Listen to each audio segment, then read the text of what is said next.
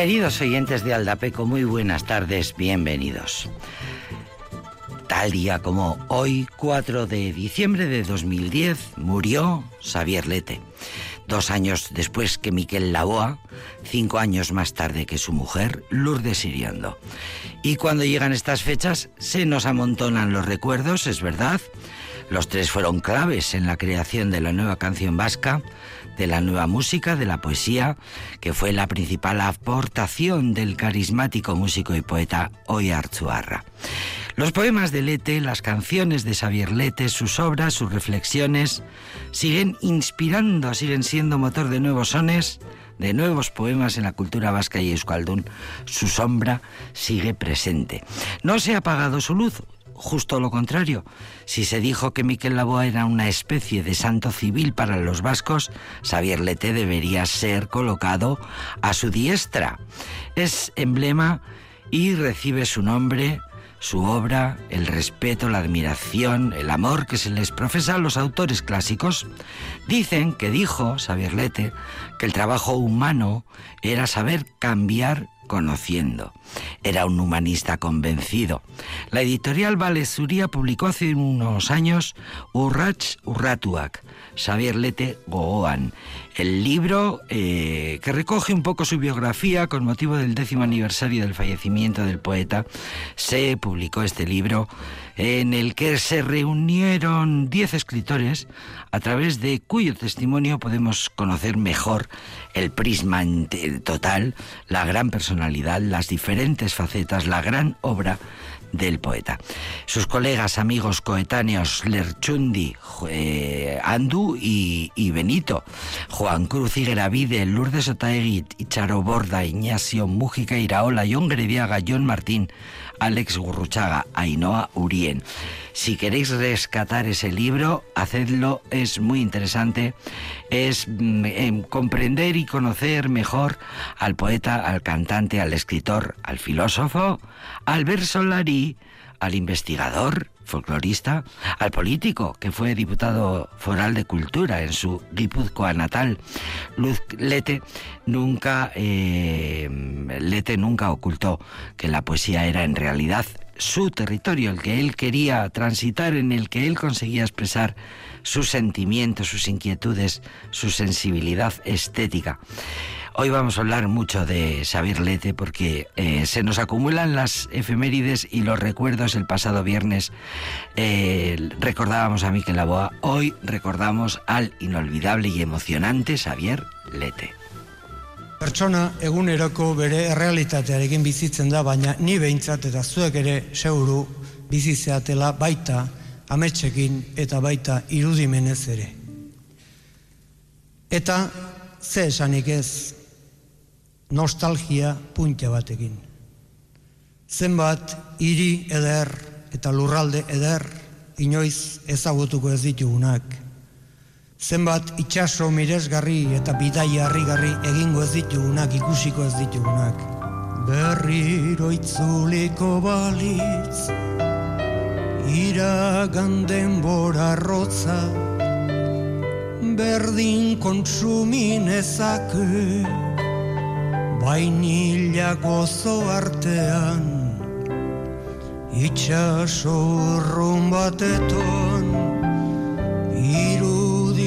irudimena galdurik uda berriko euritan larrosak pizten ikusiz osaba komertzianterik ez nuen izan abanan pianorik etzegoen bizi nintzen etxe hartan neskatzen puntila finak udako arratsaldetan errosario santua gela hotzetan. Ezpaine gordetzen dute Ezpain guztien gustoa Esi ozko hotzikaran etxipenaren tamalez Gauak zelatan dakusa Kontzientzia bilutxe Badoa zordu geldiak Gogorapenen egalez Jadio ginen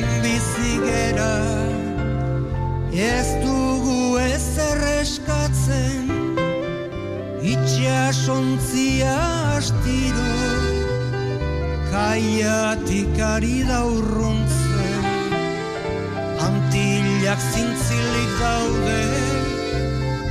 Argazkien paretetan Karta bat idatziko dut erantzun dezan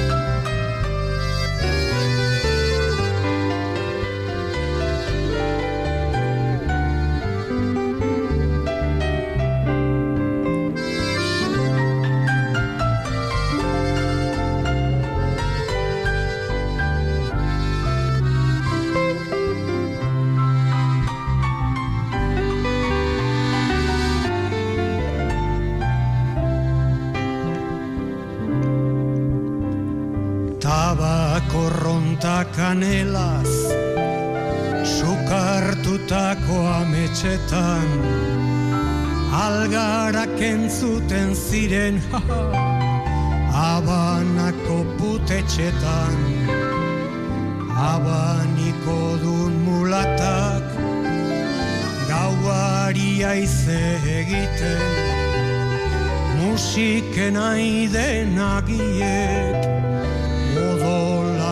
erretzen zuten. Jaio ginen bizigera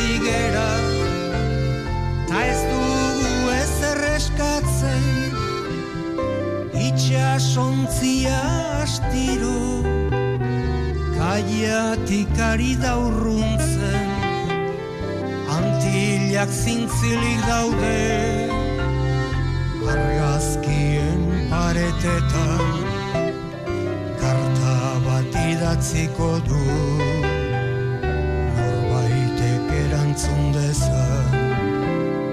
Jaio ginen bizigera Ta ez dugu ez erreskatzen Itxea sontzia astiro. Kaiatik ari da urruntzen Antillak zintzilik daude paretetan karta bat idatziko du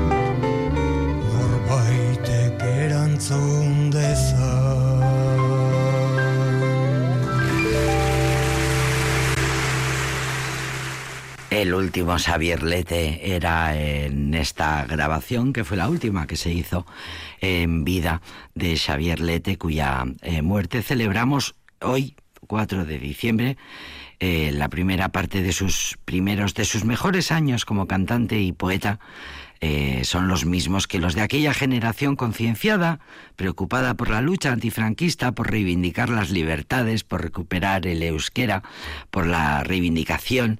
Eh, eh, eran los últimos años de la dictadura, como dijo el cronista, más que una, un recital, un acto cultural o artístico o un concierto de verdad. Era una asamblea que acababa a gritos siempre. Eh, reivindicando los derechos y gritando contra el franquismo. Pues eh, así eran aquellos años, eh, aquellos años en los que Xavier Lete recorría los escenarios de Euskadi. Más tarde mm, tuvo que dejar los escenarios todavía demasiado pronto para todos los que adorábamos a Xavier Lete, demasiado pronto, pero tuvo que dejar los escenarios por su delicada salud. Su trabajo entonces evolucionó hacia territorios más personales, se centró en la misma, en la existencia misma, ahí empieza a aflorar su faceta de, de pensador, de filósofo, se centra en la vida, en el devenir de la vida y en la muerte, que es uno de sus temas eh, bueno, que trabaja continuamente, probablemente por su, por la amenaza que lleva encima, porque lleva, arrastra una mala, una, una enfermedad que no le dejará eh, en toda su vida. Fue uno de los primeros intelectuales y artistas euskaldunes que dio un paso al frente contra el terrorismo de ETA. Dejó muy claro su compromiso contra la violencia y el terrorismo de la banda terrorista. Lete escribió sobre la amargura y el dolor que le producía asistir al daño que provocaban a la sociedad, a la cultura vasca, aquellos que decían defenderla. La faceta de Lete como divulgador de la cultura y la poesía vasca fue clave, con su guitarra de cantautor, su voz ronca, con su gran fuerza en el escenario. No cantaba bien, no era un cantante de voz, eh, ponía música a sus letras y el resultado era un primor. Y ponía letras a sus a músicas tradicionales que contribuyó a difundir y a, a investigar. Obras importantes de poetas euskaldunes fueron conocidas gracias a su obra musical. Fue fundamental su contribución. En el disco Bercho Saharrak puso música a los poemas de Lizardi de Chirrita entre otros al igual que la boa Lete tuvo su canción emblema, uno de los temas más populares del cancionero Euskaldun, el Choriak Chori de la Boa, en el caso de Xavier Lete fue el Salvador Reneri Oceán, que mm, canción también que se canta en grupo, que se canta en funerales, pero también en fiestas y en su propio funeral aquella noche lluviosa de aquel 7 de noviembre eh, también se cantó en la iglesia de Urnieta, sus amigos, colegas, gente de la cultura, le cantaron eh, la canción. Eh, los nombres más conocidos mm, populares de la literatura de la música estuvieron en su funeral. Cuentan las crónicas que un grupo de amigos de Xavier Lete, entre los que estaban Nico Echat, José Anatze, comenzaron a canturrear el salvado Renerío Oceán en una gozein larretan urepeleko arzaña, haciendo que todos los presentes se sumaran al canto. Es una escena que, por cierto, quedó grabada para siempre en YouTube, la podéis encontrar. Si queréis encontraros hoy de nuevo con Xavier Lete, eh, emocionaros con sus canciones, con esta habanera que acaba de sonar, que es eh, el colmo de la sensibilidad y del lirismo. Eh, se cantó el Agur Jaunaki, se cantó el Agur Jesús en Ama, que el propio poeta pidió para su último adiós. Homenaje in memoriam, Xavier Lete, su voz, su manera de cantar, tan conmovedora y su habanera que nunca nos cansamos de escuchar y para arrancar este programa que se llama Aldapeco.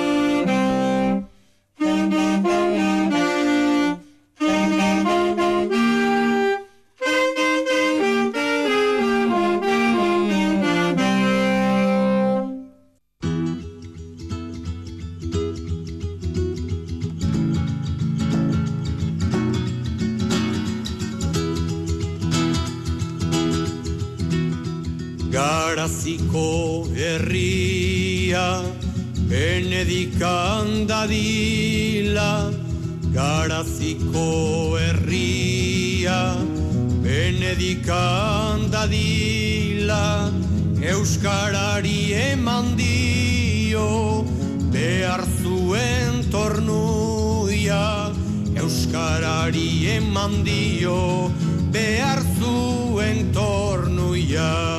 Euskara, Euskara, jalgia diplazara. Euskara, Euskara, jalgia diplazara.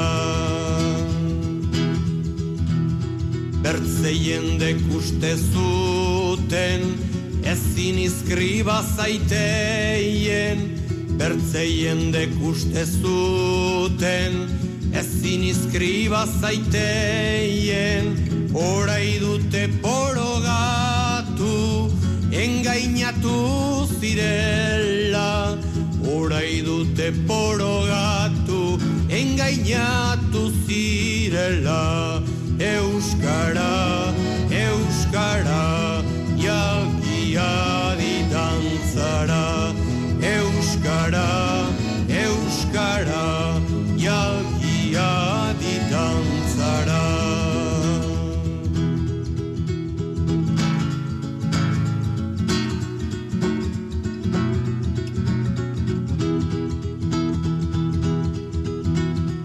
Bertzeak orok izan dira, beren goien gradora, bertzeak orok izan dira, beren goien gradora, orai gura iganen da, bertze ororen gainera, orai gura iganen da, bertze ororen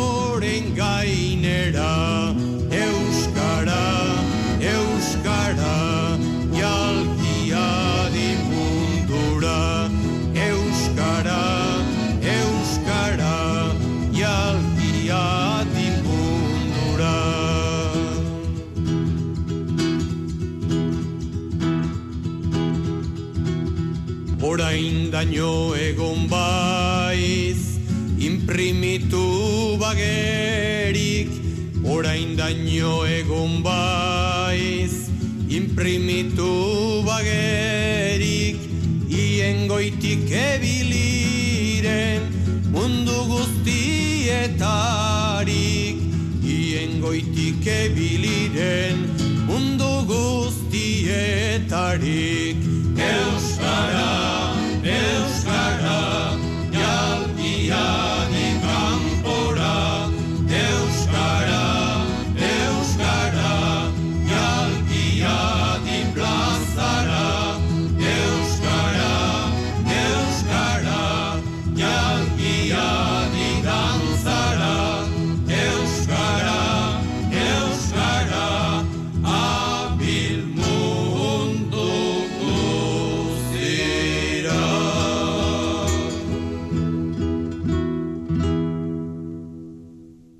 tomó los versos de Bernat de Chepare y grabó esta canción, le puso la música y la grabó. Y se hicieron versiones, Oscorri tiene otra de las versiones de las letras de Bernat de Chepare, que publicó en 1545 el Lingua Vasconium Vasconum Primitiae, eh, publicó en 1545, el, eh, consciente de, que, de, de, la proyección histórica que debía tener aquel libro, eh, dedicó los últimos poemas de la publicación al euskera y publicó y escribió y compuso Bernat Etxepare, Contrapaz eta Sautrela, Sautrela eta lerori bailelo leloa zara leloa, que tantas veces han cantado no solo Lete, Oscorri también, por ejemplo, que ha sido también muy seguidor de la discografía de, las letras y del trabajo de, de, Lete.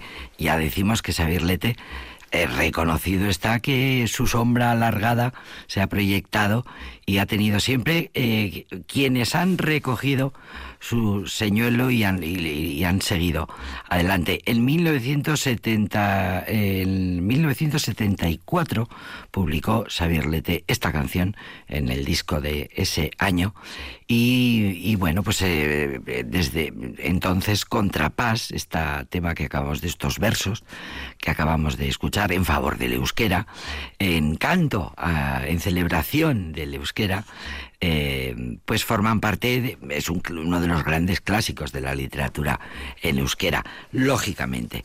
Xavier Lete eh, murió en 2010, en 2008 había muerto Miquel Laboa. Eh, este último, el, el, 1 de diciembre y el 4, Xavier Lete. Y estos días eh, se nos acumulan los recuerdos y las efemérides. Volvemos a escuchar al último Xavier Lete. Había dejado los escenarios, su salud no le permitía. Y después de muchos años le consiguieron convencer eh, que volviera a subirse y fue en 1999 y se tuvo la bueno pues la, la gran idea de grabar aquella, aquel concierto maravilloso y gracias a él podemos escuchar la voz temblorosa, emocionante, emocionada de Xavier Lete y una de sus poemas más preciosos que le dedicó a su mujer, a Lourdes Siriondo, Jardín bat, zuretzat. Zenbat kostatzen zaigun hitz hain simple horiek esatea, noiz bait, noiz penka, maite zakut.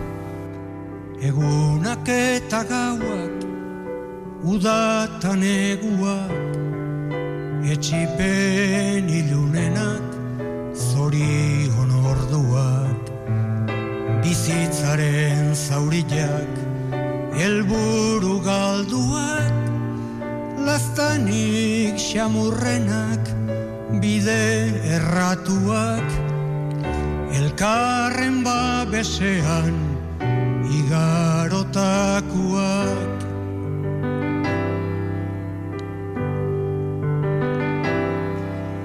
Egun sentiko intza Goizeko loreak Itxasoaren atxa Eta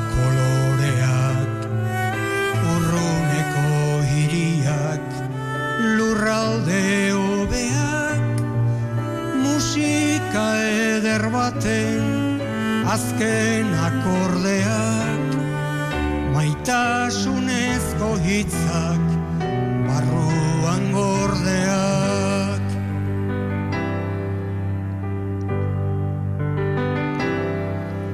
Eskutikan hartuta Amilduak gera Erreka bat bezala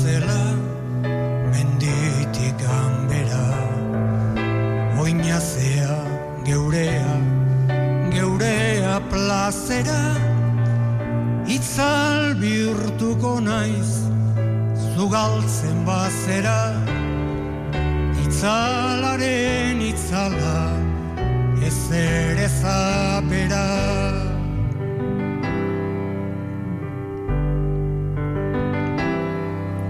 Mugarikin gogorrena Noiz baitil beharra. Igaro eta gero munduko zeharra. Menta beltsen usaila zure irrifarra Betiko gozatzea nere ametsa da. Zeruko jardinetan zerurikan bada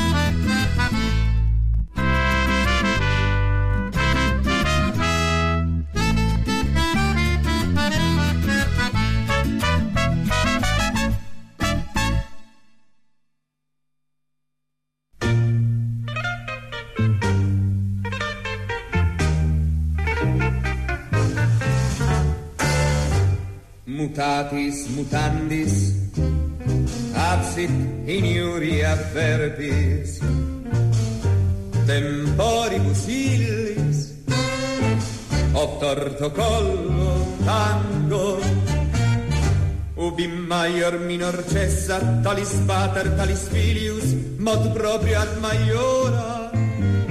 Ai vade mecum tango ad usum delfini.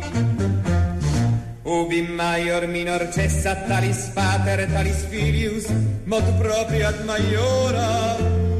Ai vale mecum tango sed alea iacta est memento audere semper mala tempora currunt per aspera ad astra parva sed apta mihi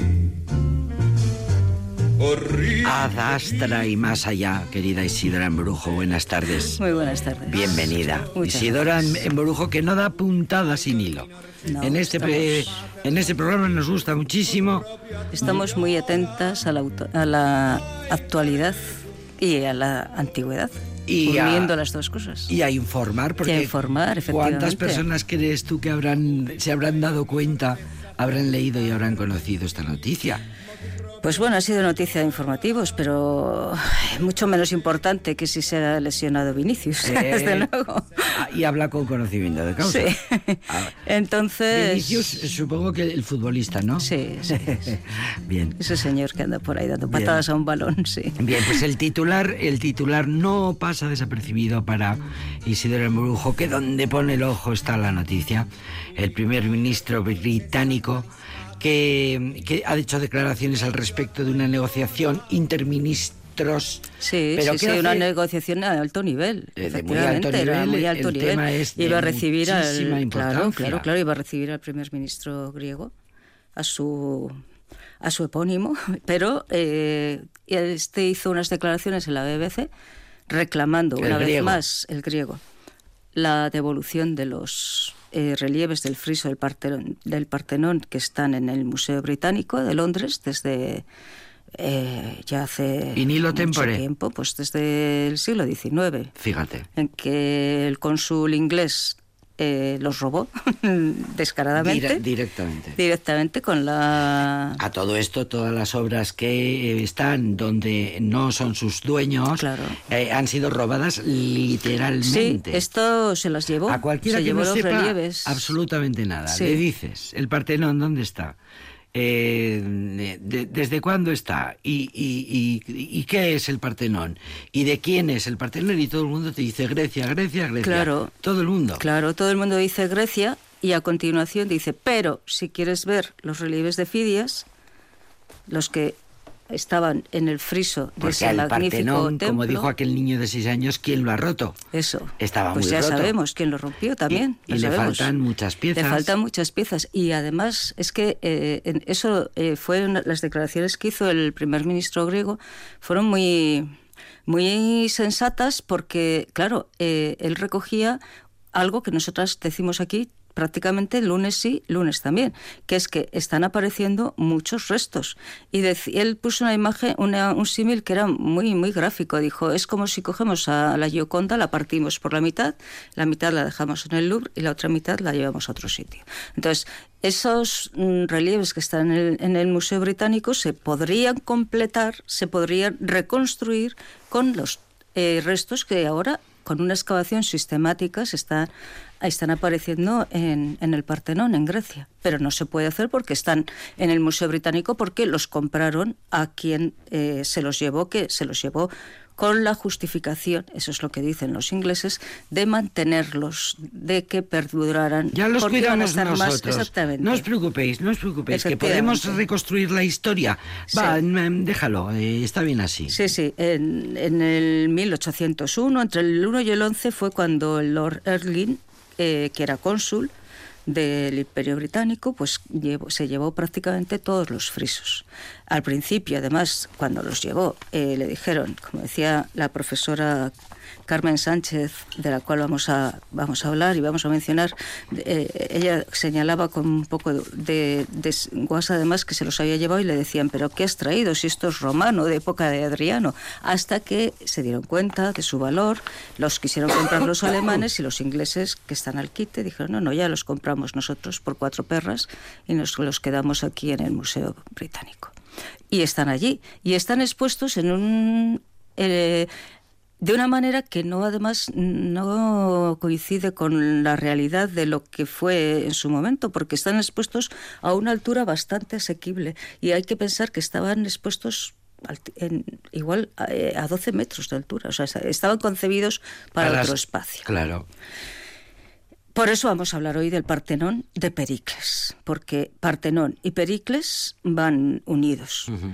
Y el subtítulo que le hemos puesto es un edificio singular, porque es muy singular, según nos dice esta profesora de arte antiguo, Carmen Sánchez, profesora titular de la Universidad Autónoma de Madrid. Ella va analizando poco a poco todas las peculiaridades de ese, de ese edificio, que es, Que luego ha es sido como un templo, que nunca fue templo, que ha sido repicado, que En, en todo el mundo.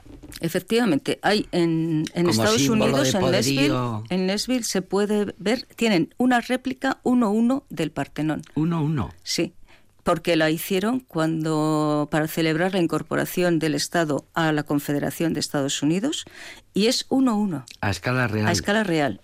con todos los relieves, porque claro, está muy roto, como dices tú, pero afortunadamente hubo quien tuvo tiempo de dibujar todo lo que vio en el siglo XVII, pocos años antes de que fuera bombardeado y destruido.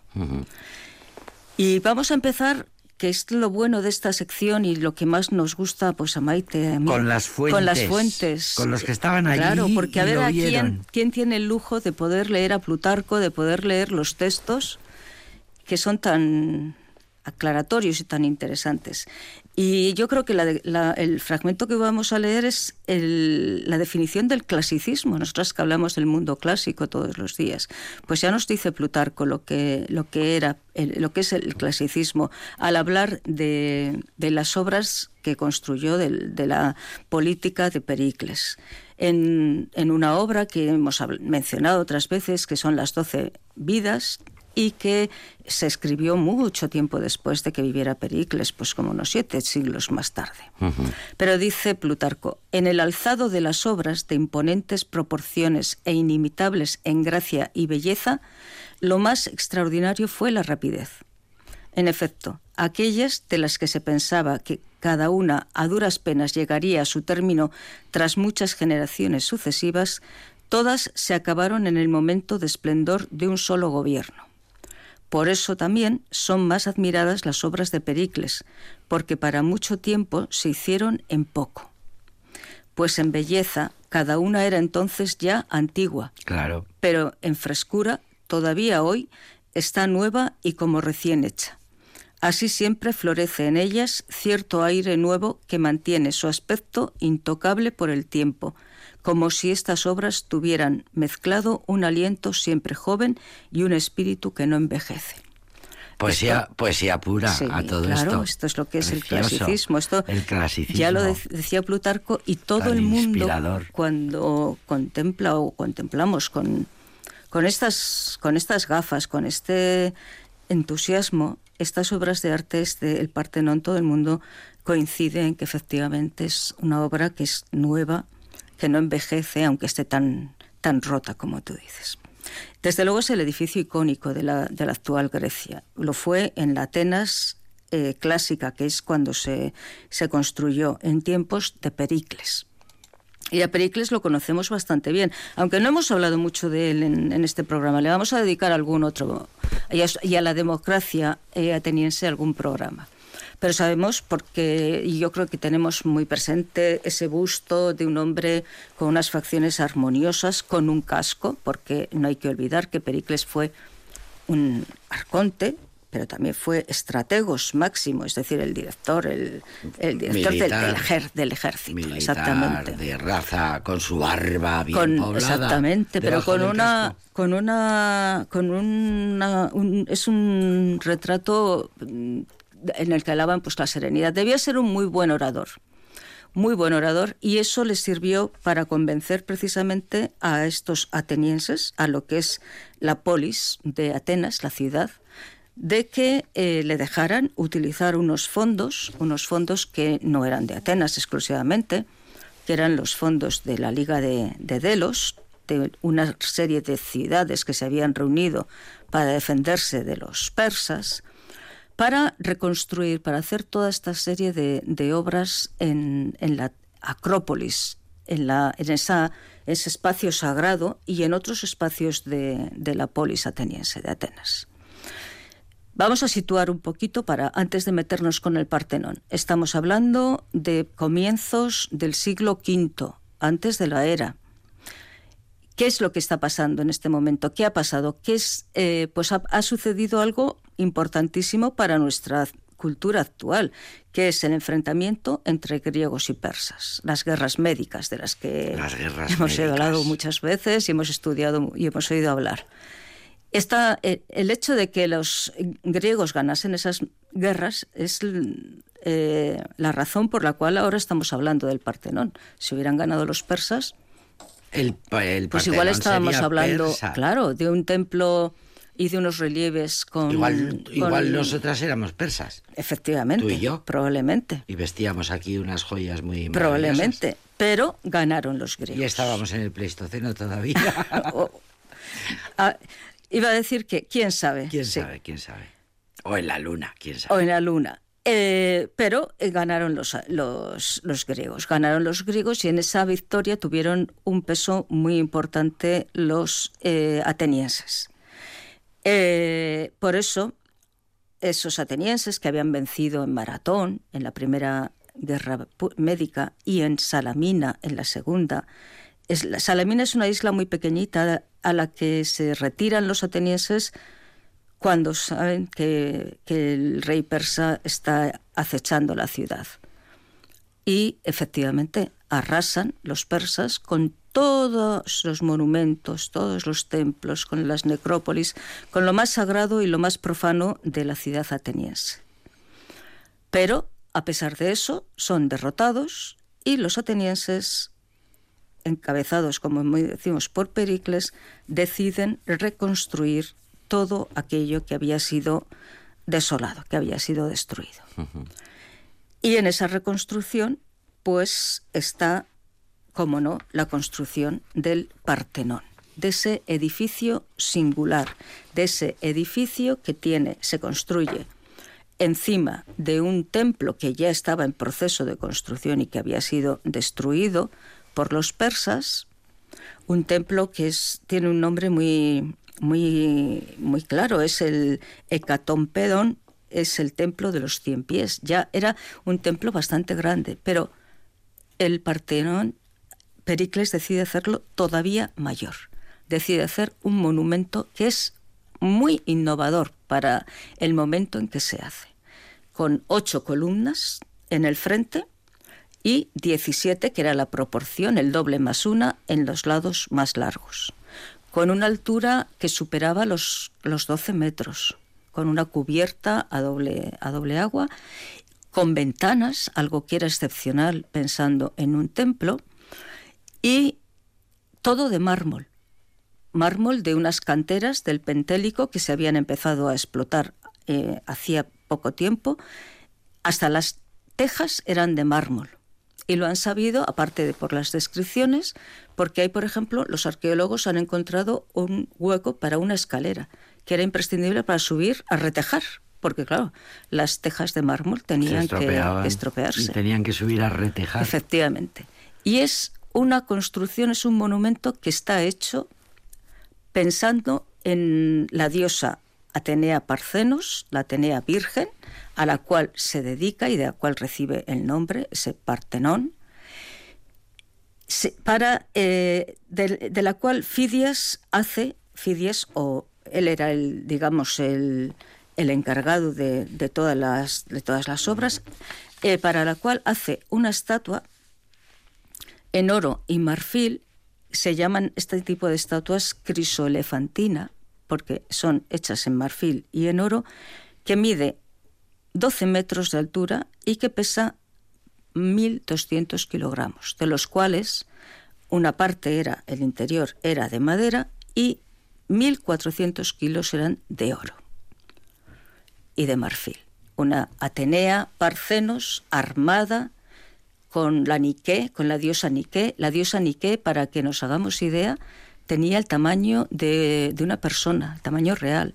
O sea, era algo... Ese, eh, cuando estaba preparando el programa me acordé de lo que comentó, nos explicó en una visita al Guggenheim una compañera de Historia del Arte, Las, las, eh, que el, el Guggenheim lo habían hecho eh, pensando en el en esas- laberinto. Eh, o sea, entonces esto está hecho, esas proporciones están hechas pensando en contener esa estatua.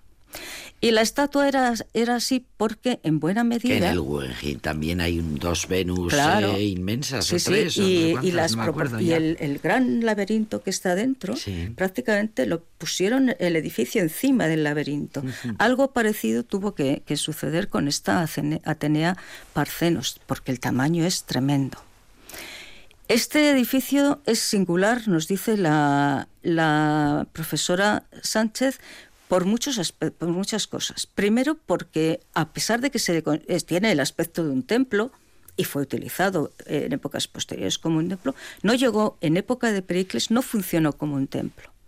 No hay una cela, o hay una cela que es donde está la diosa, pero no hay una sacerdotisa, no hay un altar. En realidad ella dice que es una, casi diríamos un elemento político. Es una, donación, un reconocimiento por parte de Pericles al pueblo ateniense, a ese valor.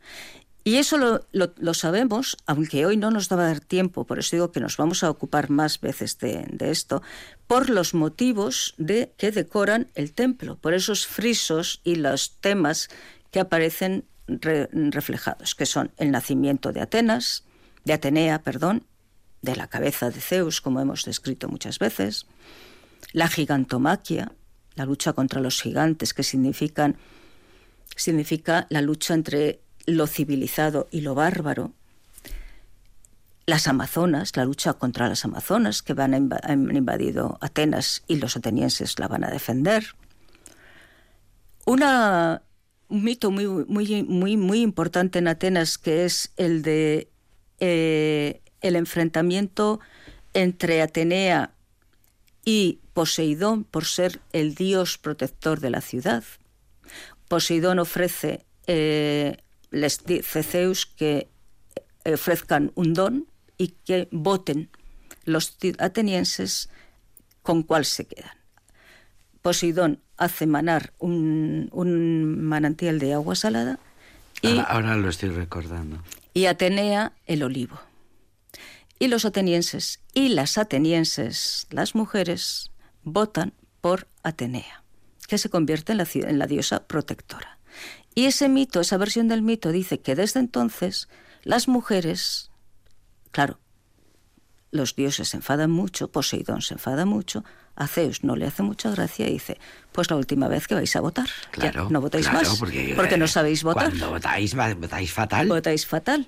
Entonces, que sea la última vez que votáis. votáis, que sea el día. Y así fue. Y así. Hasta anteayer. Hasta, hasta anteayer. y, y, está ahí grabado. Menos bromas, ¿eh? Que hemos sí, cuántos, siglos las mujeres Efectivamente. Sin votar, ¿eh? Entonces, todos esos temas, eh, pues le hacen esos temas eh, que sirven para ensalzar a los atenienses, a la ciudad, pues son los que decoran ese singular edificio. También Pericles eh, buscaba un objetivo eh, político y económico, que era tener ocupada a la, a la población. Claro, estamos hablando de la democracia ateniense, donde todos los ciudadanos, es decir, los hombres libres, participaban en el gobierno de la polis, participaban en las instituciones. Pericles establece una cantidad de dinero fija para el día en que eh, o sea, para mm, resarcir el salario que no cobraban cuando estaban eh, ocupados en esa, en esa labor. Y defiende, digamos, esa política, hoy podríamos decir de obra pública, eh, totalmente, totalmente, Es un ejemplo. Claro, por los beneficios. De darle trabajo al personal con fondos públicos para una obra que va a ser para toda la ciudad. Y lo defiende por los beneficios que reporta la polis. Y esto nos lo dice también Plutarco. Dice, Pericles, porque era una cosa que sus enemigos le echaban en, cara. Entonces él se tiene que defender. Dice, Pericles entonces explicaba al pueblo que no tenían que dar cuenta de las riquezas a los aliados, la Liga de Delos que hemos dicho, puesto que hacían la guerra por ellos y mantenían a raya a los bárbaros, sin que aportaran un solo caballo, nave y oplita, sino solamente dinero, y este no pertenece a los que lo dan, sino a los que lo reciben, si proporcionan aquello por lo que lo reciben. Decía además que era preciso, cuando la ciudad estaba ya suficientemente pertrechada de lo esencial para la guerra, que orientara su prosperidad hacia estas obras de cuya existencia le vendría una gloria imperecedera eh, y un bienestar seguro durante su ejecución. Claro. Pues surgiría todo tipo de trabajos y necesidades diversas que iban a poner en pie todos los oficios y en movimiento todos los brazos, convirtiendo en asalariada a prácticamente la ciudad entera, mientras se embellecía y se alimentaba al mismo tiempo por sí misma. Pericles. Esto lo, dice, cuenta, lo cuenta Plutarco. sobre la defensa que hace Pericles de su, de su política de empleo, digamos, de obra pública. Totalmente. Y, tanto que se ha hablado últimamente claro. de ello. Y volviendo al Partenón, Pues estamos hablando de un edificio, como hemos dicho, monumental, eh, de un edificio que sabemos eh, estuvo más de 10 siglos en pie, con todos sus elementos decorativos, se construyó en nueve años. Es algo que... Eso es un hito, ¿no? No, no, es, es verdad. O sea, no, no, nueve- un hito. Ah, un digo, hito. Ah, perdón, sí, te había hito. entendido un mito. Fíjate, no, no, un hito, con la de efectivamente. siglos que se tarda hacer una Por catedral. supuesto, por supuesto. Y, y el Partenón en Sí, siete sí, sí. años es un Y hito. Es algo, mm, digamos que se inauguró sin terminar todas las estatuas. Y Fidias, Como por la ejemplo, Sagrada Familia. Sí, Que Fidias. dices, bueno, va, eh, para los detallitos que quedan sí, ya, nada, ya iremos. Ya iremos. Pues este, esto pasó parecido, pero claro, levantar un edificio de semejantes 12 dimensiones. metros. Con las columnas, 17 tallar todo. una. Todas es un eh, eh, está lleno de, esculturas, de, de, Que de relieves. enteras. Efectivamente. Y Fidias no llegó a haberlo terminado porque fue expulsado antes de la ciudad. Le, le acusaron de meter la mano en la, Eh, en la caja, por un lado, y, dice que mm, pesó los kilos, desmontó todo el oro con el que había cubierto Atenea, pesó los kilos de oro para demostrar que no se había quedado con nada.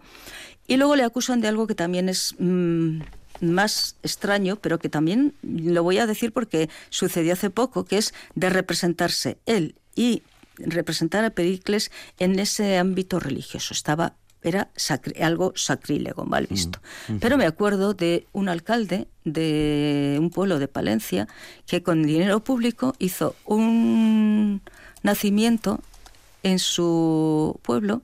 No quiero mm, equivocarme de pueblo, por eso no lo voy a decir, aunque creo recordar cuál era, en el cual se representó él y toda su familia. y entonces, eso que fue un escándalo en su momento, que un poco lamentable, ¿eh? Pues eh, lo mismo le, le- acusaron a Fidias de hacer algo similar. Bueno, pues este panteón, este monumento, este templo monumental eh, estuvo 10 años, 10 siglos, perdón, en pie. Adriano lo visitó muchas veces y la Atenea Parcenos de Fidias estuvo en, en- en la quela, en el edificio, en el- eh, la sala donde, la habían colocado hasta eh, pues, eh, el Bajo Imperio, hasta el siglo V.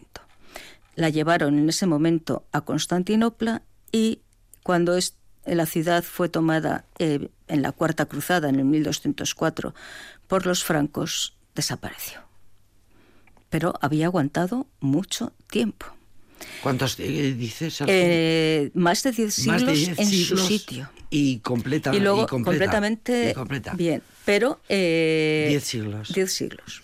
Pero en el siglo V los cristianos tenían una política muy práctica y es quitamos el culto pero mantenemos los edificios.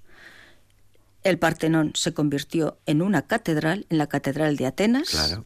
Con la advocación, además, mm, primero a la Divina Sabiduría y luego a Nuestra Señora Patrona de Atenas, bajo la- el título de Panagia Atenis- Ateniotisa. Y, como todos sabemos, eh, los turcos en el siglo XV, en 1456, ya convirtieron el Partenón en mezquita. En el enfrentamiento entre venecianos y turcos, en el año 1687, el Partenón, que era un polvorín donde había mujeres y niños, esto también nos suena mucho, fue bombardeado por los venecianos Ay, ¿cuánto- estalló. Me haces, lo vamos a dejar aquí porque vamos a darle un segundo capítulo Sí. porque queda mucho Partenón.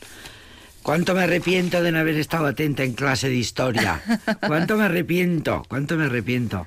Es apasionante. Sí, sí. O sea que la canción que has decidido para que Claro, nos eh, para despedirnos, despedirnos es, algo que nos lleva a la lucha de gigantes. eh, pero gigantes que son el primer ministro británico, De Rishi británico, Sunak sí, sí. y su homólogo griego.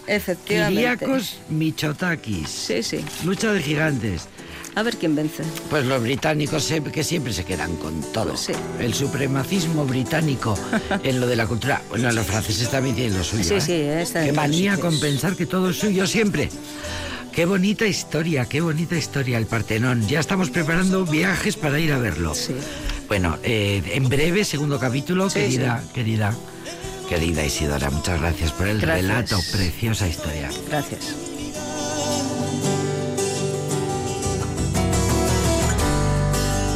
Vaya pesadilla corriendo con una bestia detrás. Dime que es mentira todo, un sueño tonto y no más. Me da miedo la enormidad donde nadie oye mi voz. Deja de engañar, no quieras ocultar. Ya has pasado